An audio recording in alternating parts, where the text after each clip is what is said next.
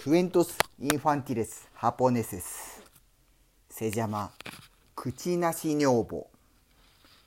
コメンサモス昔々長い間結婚もせずに一人で暮らしている男がいました男は村の人に飯を食わずに働いてくれる嫁がいたらええのになあといつも話していました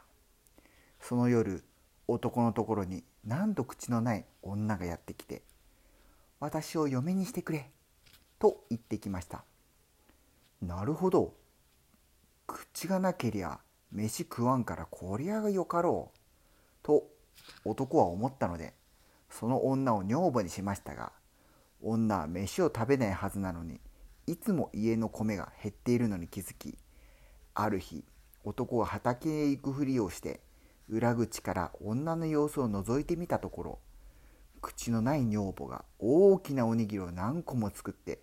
自分の頭の髪の毛を解いたかと思ったらおにぎりを上に向かって投げて頭の口で食べてしまいました。